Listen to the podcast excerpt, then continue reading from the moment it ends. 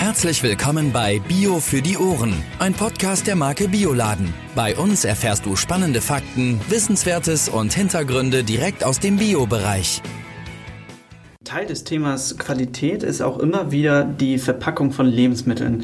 Was mich zu dem Punkt bringt, wie läuft es bei euch ab mit den Lebensmitteln, die ihr bezieht von Lieferanten? Wie kommen die hier an und wie geben wir oder wie gebt ihr die Ware auch weiter an die Kunden? Hm. Also Verpackung ist auf jeden Fall ein ganz, ganz wichtiges Thema und wir haben für uns einfach festgestellt, die beste Verpackung ist keine Verpackung. Und das geht natürlich nicht immer, gar keine Frage. Und wir haben aber gegenüber vielen anderen Marktteilnehmern einfach den riesigen Vorteil, dass wir nur Kunden beliefern, die ihrerseits ein 100% ökologisches Sortiment letztendlich führen und verkaufen. Und deshalb müssen diese Produkte nicht nochmal extra unterverpackt werden, um sie von konventionellen zu separieren. Mhm. Ach ja, ja da gibt es ja ganz ja, starke das, Sachen. Das hat man halt in, in, in anderen Bereichen, dass äh, unlogischerweise die Bioware verpackt wird, um sie von der losen konventionellen Ware zu unterscheiden. Das ist schon mal ein, eine Herausforderung, der wir uns nicht stellen müssen. Das ist sehr, sehr gut. Und das machen wir auch nicht. Das führt letztendlich dazu, dass wir insgesamt endverbraucherverpackte Ware haben in einer Größenordnung von unter 10 Prozent unseres gesamten Sortiments.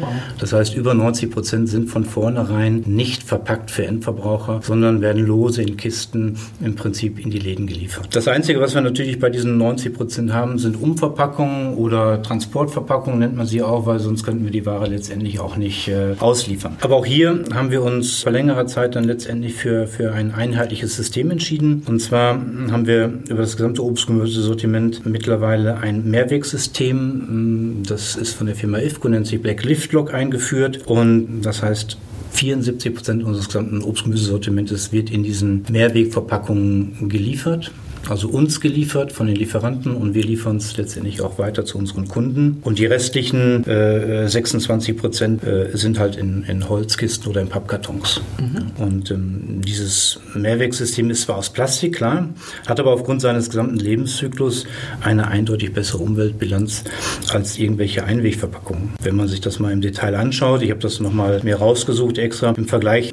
zu diesen wirklichen Einwegverpackungen, ob es jetzt Holz oder Kartons sind, hat diese Mehrwegkiste halt 66 Prozent weniger CO2-Verbrauch, produziert ungefähr 86 Prozent weniger Feststoffabfall, klar, weil es mhm. halt wiederverwertet wird, ist ein Mehrwegsystem und hat gleichzeitig aber auch 64 Prozent weniger Energieeinsatz zur Folge und 80 Prozent weniger Wasserverbrauch. Und ich finde, das sind schon auch wirklich harte Fakten, ja. die so ein Mehrwegsystem auf jeden Fall ähm, äh, untermauern. Und darüber hinaus, das darf man auch nicht vergessen, wir haben das in der Vergangenheit immer wieder erlebt, dass Holz, aber auch gerade diese Pappkartons sind, die ähm, auch letztendlich durch die Feuchtigkeit der Kühltransporte, der Kühllagerung aufweichen, haben wir Produktschäden, die Ware wird gequetscht. Ja? Und dieses Mehrwegsystem ist einfach so stabil, dass wir nachweislich dadurch 96 Prozent weniger Produktausfall haben. Und das hilft auf jeden Fall im Bereich der Lebensmittelverschwendung deutlich weiter schon mal am Anfang der Kette, ohne dass wir schon über den Laden oder über den Endverbraucher reden. Ja. ja, dann bleiben letztendlich bei uns noch diese knapp 10% Endverbraucherverpackungen, die überwiegend in der Vergangenheit aus Plastik bestanden haben, wo wir aber schon sehr viel auf Kartonverpackungen umgestellt haben. Es gibt ein schönes Beispiel, unsere Bioladen äh, Cherry-Tomaten oder auch andere Produkte im Bereich von 250, 200 Gramm Schalen, im Bereich von Weintrauben, ähm, wo wir die ganzen Plastikschalen mittlerweile auf Kartonschalen umgestellt haben. Wir arbeiten fast ausschließlich ohne Deckel, mhm. auch bei den ganzen Beerenverpackungen, Erdbeeren, Erdbeeren, Heidelbeeren und so weiter bevorzugen wir mittlerweile diese Kartonschalen, haben die eingeführt und verzichten auf den Deckel. Dadurch kommen wir letztendlich nur noch auf einen Anteil von drei bis vier Prozent, wo überhaupt noch bei Endverbraucher, nur bei Endverbraucherverpackungen noch Plastikschalen im Einsatz sind. Aber auch da sind wir dran und unser Ziel ist es auf jeden Fall, dort mittelfristig zu 100% plastikfrei zu werden. Ich will mal ein Beispiel nennen. Topfkräuter ist so etwas, ähm, wo wir früher wirklich diese Kunststofftöpfe hatten. Wir hatten diese Kunststoffüberzieher, damit die Ware geschützt wird. Und ähm, da haben wir mittlerweile diese Kunststoffüberzieher ähm, mit 75% ähm, FSC-zertifizierten Papier ersetzt. Da ist nur so ein kleines Sichtfenster, damit man die Ware sehen kann. Aber auch da sind wir mittlerweile in der Diskussion, das komplett mit Papier zu ersetzen. Dann haben wir die Töpfe, in denen letztendlich diese diese Topfkräuter äh, drinstecken. Und da gibt es mittlerweile Töpfe, die wir zu 100 Prozent im Einsatz haben, die äh, aus 100 Prozent Recycelmaterial bestehen, was letztendlich aus der Rückführung der Kunststoffverpackung aus dem gelben Sack letztendlich äh, produziert werden Ach, und dadurch wieder ein Kreislauf entsteht. Mhm. Also auch da versuchen wir nach und nach Schritte zu vollziehen, damit wir da auf jeden Fall deutlich umweltbewusster unterwegs sind. Das hatte ich noch gelesen mit den Kräutertöpfen. Das fand ich letztes Jahr habt ihr die eingeführten, glaube ich. Ja. Ne? Das fand ich richtig gut. Also, ja. Auch die äh, Kresseschalen, die waren ja auch früher, die waren aus Kunststoff unten, die Einlegeschalen und so weiter, die okay. mittlerweile durch eine intelligente Kartonage so ersetzen können, dass wir die Schalen da drin gar nicht mehr brauchen. Cool, Schritt für Schritt. Mhm. Wie kommt ihr auf die Ideen? ja, das ist relativ einfach. Wenn man, also ich versuche immer so zu arbeiten, ihr werdet lachen, aber äh, ich habe mittlerweile einen, einen Bioladenplan 2028 und wow. ich hatte irgendwann mal 2013 einen Bioladenplan 2020. Das heißt, ich setze mir Ziele und dann arbeite ich kontinuierlich daran, bis ich sie erreicht habe. Ein Ziel war 100% Verbandsware in Deutschland, dann 100% Verbandsware Bioladen weltweit und so dann Step by Step und dann 100% CO2 kompensiert. Dann haben wir Weiling jetzt mittlerweile. Wir haben unseren Kunden was angeboten, damit wir es in den Läden umsetzen können. Der nächste Schritt ist das, was unsere Lieferanten anbieten. Einfach versuchen, das Beste daraus zu machen. Ja, ne? ja Sascha, ich hatte das ja gerade schon gesagt, wie toll ich das fand mit den Gemüsetöpfen. Äh, wie viel Plastik habt ihr denn so, sagen wir mal, im letzten oder im vorletzten Jahr eingespart? Kann man das sagen? Habt ihr das genau? Ja, ihr habt es genau. nee, eben nicht. Okay. Genau. eben nicht. Okay. Also, wir kennen das ja alle letztendlich auch ähm, ne, im Alltag, äh, wo an vielen Stellen letztendlich mit solchen Zahlen geworben wird, die dann in den Raum geworfen werden, ohne dass die Verbraucher letztendlich wissen, was ist das überhaupt für eine Größenordnung und wie viel wird letztendlich noch an Plastik eingesetzt. Ja? Und wenn man sich das mal genau anschaut, was die Verbraucher natürlich an der Stelle nicht können, dann ist das, was in irgendwelchen Werbeaussagen dann an Einsparungen beziffert wird, nur ein Bruchteil dessen, was immer noch letztendlich an Plastikverpackungen benutzt wird. Ja? Und darum finde ich solche Zahlen letztendlich auch nicht entscheidend, sondern äh, unser Ziel ist es einfach so schnell wie möglich auch die letzten drei bis vier Prozent an Endverbraucherverpackung plastikfrei zu bekommen. Ja, wobei. Und dann brauchen wir nicht mehr über irgendetwas zu reden, was wir einsparen, sondern wir haben kein Plastik mehr. Ja, aktuell Jetzt weiß ich selber nicht, ob du es gerade schon erwähnt hast, aber ist ja Plastik manchmal immer noch die beste Lösung. Ne? So. Und ähm, auch wenn wir es jetzt gerade versuchen, komplett einzusparen. Wir arbeiten natürlich parallel auch immer noch an Lösungen, um diese Reduzierung an, an Plastikstoffen voranzutreiben. Ich nehme mal so Beispiele. Es gibt bei uns in diesen Obst-Gemüsekisten bei so gelegter Ware sogenannte Einleger. Die sind oft aus Kunststück, wo die einzelnen Pfirsiche oder die Ach, einzelnen ja. Nektarinen mhm. drin liegen. Die haben wir mittlerweile größtenteils schon umgestellt auf Papier. Dann haben wir das Thema, um eine Produktqualität auch länger länger halten zu können. Sogenannte Abdecker über den Kisten, die dafür sorgen, dass eine gewisse äh, Luftfeuchtigkeit äh, beibehalten wird. Die sind auch immer noch aus Kunststoff. Da sind wir in einem Projekt seit mehreren Monaten unterwegs und hätten auch Alternativen, wo wir uns aber noch nicht sicher sind, weil jetzt nur etwas aus Papier zu machen, damit die Verbraucher denken, es wäre deutlich ökologischer, aber die CO2-Bilanzen letztendlich sagen, dass an dieser Stelle sogar Kunststoff besser ist als eine papierbasierte basierte Lösung. Da wollen wir einfach wirklich die beste Lösung. Und wenn die beste Lösung im Ausnahmefall Kunststoff ist, dann würden wir auch bei der besten Lösung bleiben und versuchen, das unseren Kunden und Kundinnen zu erklären. Mhm. Kein blinder Aktionismus. Da kommen wir wieder zu deiner 2028 MIM, ne? ja, Wie alles groß andere. ist die? Wie viele Äste hat die? Das werden ja immer weniger. Das ist super. Ja. Ja, Sascha, jetzt hatten wir gerade das äh, Thema Transport, Transportkisten. Ja, beim Transport wird natürlich ziemlich viel CO2 auch erzeugt. Was macht denn die Marke Bioladen, um da den CO2-Ausstoß zu reduzieren, beziehungsweise ihn überhaupt natürlich von vornherein so gering wie möglich zu halten? Ja, ich hatte es ja hm, gerade schon mal angedeutet, dass das ein Baustein letztendlich der Qualität unserer Obstgemüse-Bioladen-Produkte ist, wo wir vor zwei Jahren mit angefangen sind und wo es auch in Zukunft viele Schritte geben kann, um das zu optimieren. Aber am Anfang war war, wie ich das vorhin auch schon erwähnt hatte, für uns natürlich die Frage, was sind eigentlich überhaupt die CO2-Emissionen bei unserem Bioland Obst Gemüse? Die kannten wir ja noch gar nicht, weil wir uns damit noch nicht beschäftigt hatten. Und das eben halt auf jeder Stufe der gesamten Prozesskette. Also wirklich vom Saatgut über die Erzeugung beim Produzenten auf dem Feld, über seinen Transport letztendlich zu uns, unsere eigenen Emissionen, die wir als Großhandel letztendlich haben und dann auch unser Transport zu den Einzelhändlern. Da gibt es ja auch eine sehr schöne Bioladen-Landingpage, Schrägstrich CO2 kompensiert, wo man sich das glaube ich, nochmal ganz genau angucken kann, wie ihr das gemacht habt. Ne? Ja, genau. Das kann man sich dann nochmal anschauen. Wir sind wirklich hingegangen hingegangen und haben uns sozusagen den gesamten Lebenszyklus jeden einzelnen Bioladen Obst-Gemüseproduktes angeschaut und das halt in dieser sehr, sehr engen Zusammenarbeit mit der Firma Klimaktiv, weil das sind diejenigen, die dort sehr professionell unterwegs sind und uns geholfen haben, dass unter sehr kritischen Auflagen zu machen. Ich kann mich noch gut daran erinnern, als ich mir damals drei oder Firmen angeschaut habe, mit dem ich dieses Projekt starten wollte. Und da gab es durchaus große Unterschiede. Die einen sagten, ja, sofort kein Problem, ja. Und der Firma Klimaktiv war das schon sehr, sehr kritisch. Die waren auch sehr, sehr kritisch. Und wir haben die kritischste Firma genommen, weil wir es so gut wie möglich machen wollten. wie viele Produkte habt ihr dann letztendlich? Bioladenprodukte, wie viele Produkte sind das gewesen, die ihr CO2 kompensiert habt? Also am Anfang bei der Erstaufnahme waren es damals 750 Produkte.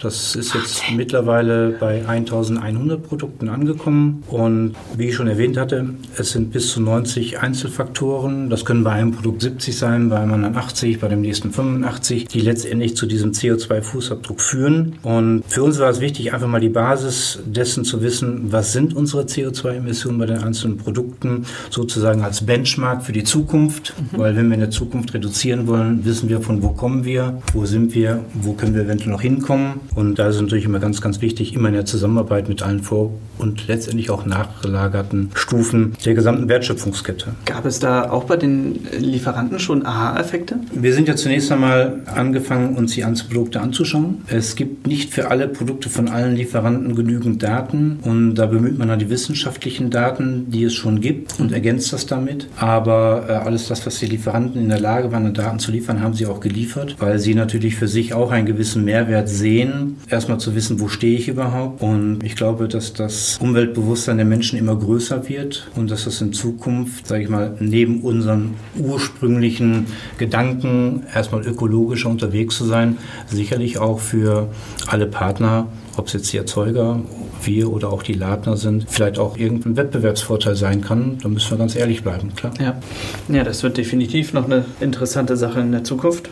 Ich glaube, an dieser Stelle ist einfach auch wichtig ähm, zu erwähnen, dass wir bei den Produkten halt nicht aufgehört haben. Ah, ja, ja, natürlich. Sondern, sondern dass wir darüber hinaus letztendlich auch das ganze Unternehmen Weili mit seinen beiden Standorten äh, bilanziert und auch kompensiert haben. Dass wir versucht haben, mit Klimaktiv ein wirklich gutes Kompensationsprojekt zu finden, nach dem höchstmöglichen Standard, den es weltweit gibt. Das ist der sogenannte Goldstandard. Das ist ein Projekt in Ruanda, wo ähm, Kochöfen angeschafft werden, wo die Menschen nur noch ein Drittel des Holzes benötigen, um letztendlich tagtäglich ihre Mahlzeiten zubereiten zu können. Darüber werden im Prinzip unsere CO2-Emissionen kompensiert und gleichzeitig aber auch verhindert, dass Wald gerodet wird. Ich bin der Überzeugung, Bäume neu anpflanzen ist ganz, ganz wichtig. Aber wenn Bäume erst gar nicht gerodet werden, ist es noch viel, viel besser. Und darum ist das wirklich ein ganz, ganz tolles Projekt, was aber auch den Menschen vor Ort einfach hilft. Also hier geht es nicht nur rein darum zu sagen, wir kompensieren CO2-Emissionen, sondern durch dieses Projekt werden ganz viele andere Produkte wie Bildung und, und andere Punkte zusätzlich erfüllt. Ihr habt jetzt nicht nicht nur das Obst und Gemüse vom Saatgut bis zum Biohändler CO2 kompensiert und nicht nur das Unternehmen Weiling von beiden Standorten, sondern habt auch was für die Biohändler getan, also den Biofachhandel vor Ort, wo unsere Kunden eben einkaufen. Kannst du das nochmal bitte anschneiden? Für uns wäre es natürlich ganz, ganz wichtig, dass wir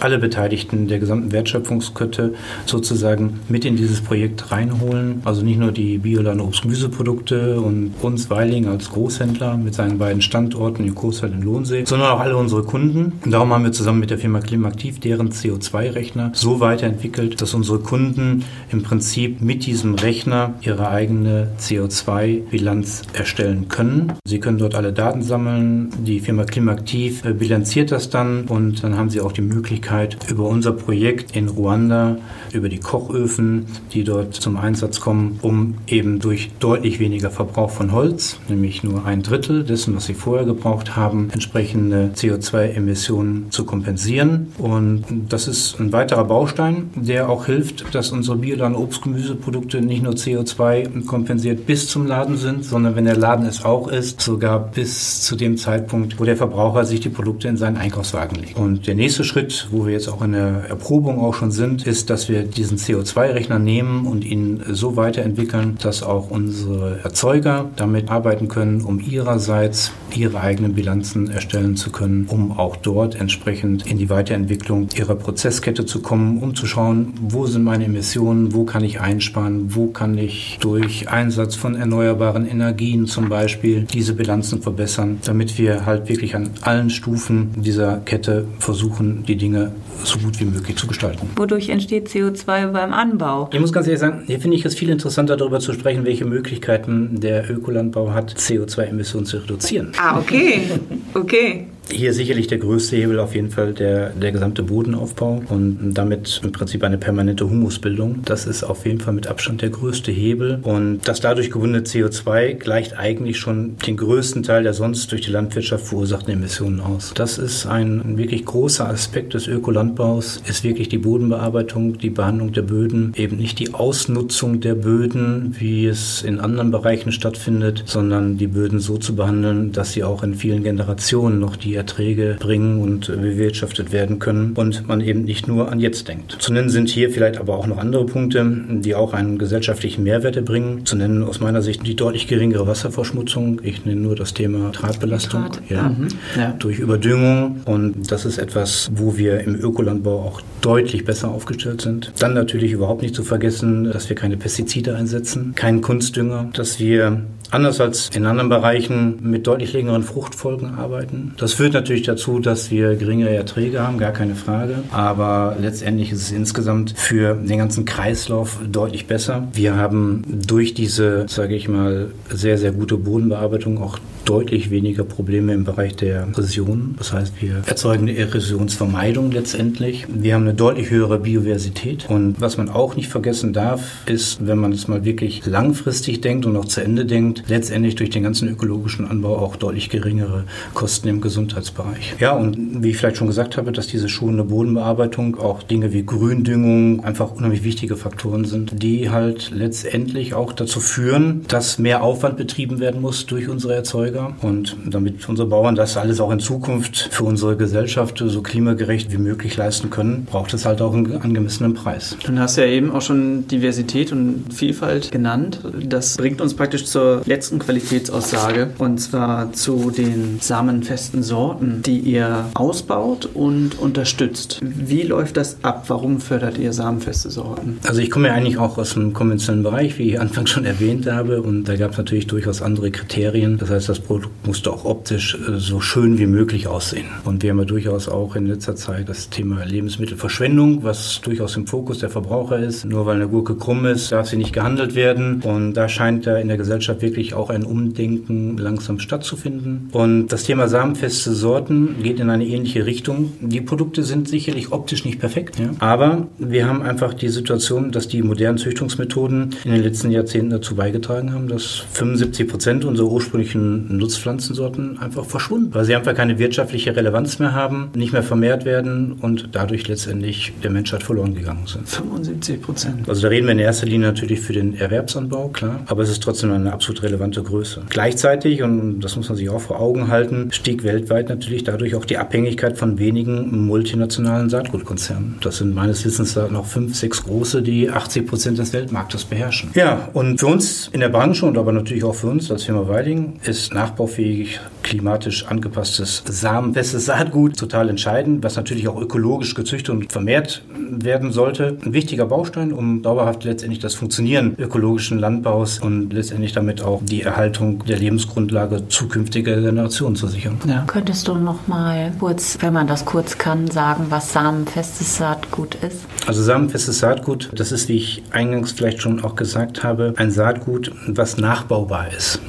Ja, das heißt, ähm, das Saatgut kann ich letztendlich aus den Produkten, die daraus entstanden sind, wieder reproduzieren und nächstes Jahr wieder pflanzen und da wachsen wieder Produkte raus. Ja. Bei anderem sogenannten Hybrid-Saatgut oder CMS-Saatgut habe ich letztendlich nicht die Möglichkeit oder beziehungsweise es gibt schon die Möglichkeit, aber die zweite Generation ist so schlecht, dass sie wirtschaftlich nicht mehr funktioniert. Das heißt, der Erzeuger ist gezwungen, sich wieder neues Saatgut zu kaufen. Und das ist letztendlich der große Unterschied. Das eine Saatgut ist immer wieder reproduzierbar und das andere eben nicht. Das muss ich jedes Jahr neu kaufen, dadurch die Abhängigkeit. Und dadurch letztendlich auch die, die Freiheit der Erzeuger, die Aufrecht oder nach Möglichkeit auch wieder der Ausbau der Vielfalt von Sorten, indem wir das Thema samenfestes Saatgut unterstützen. Und dadurch die Unabhängigkeit der Landwirte. Ja, klar. Und die Vielfalt erhalten. Ja, beitragen. von dem wenigen, was noch da ist, erhalten und dann versuchen durch Züchtungsmethoden, die natürlich auch mit samenfestem Saatgut möglich sind, auch wieder auszubauen.